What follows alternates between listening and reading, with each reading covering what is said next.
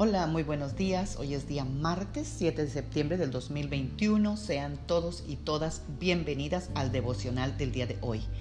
El mes de septiembre estamos hablando acerca de la oración y el versículo que vamos a meditar el día de hoy será Juan 15:13 que dice, el amor más grande que alguien puede tener es dar su vida por sus amigos. Amadas guerreras y guerreros de Dios, tú y yo no podemos dar la vida físicamente por nuestros amigos o familiares, pues de nada serviría, pues para pagar por el rescate de alguien se necesita alguien santo y perfecto, y por supuesto nosotros no lo somos. Por eso Jesús tuvo que venir y dar la vida por ti, por mí y el mundo entero.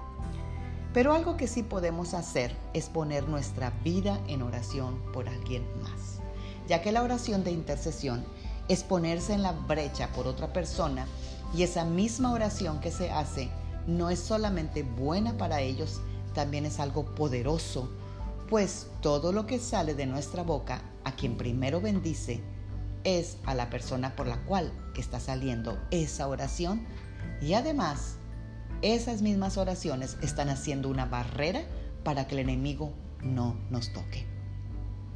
Las oraciones que hacemos por otras personas son como una incubadora para que nuestras propias oraciones sean aceleradas o contestadas, ya que muchos momentos divinos y de milagros suceden cuando estamos orando por otros, porque Dios bendice al dador alegre y tú estás dando tu vida en los momentos que oras por tu familia, por amigos y aún por el mundo entero, que es la creación de Dios.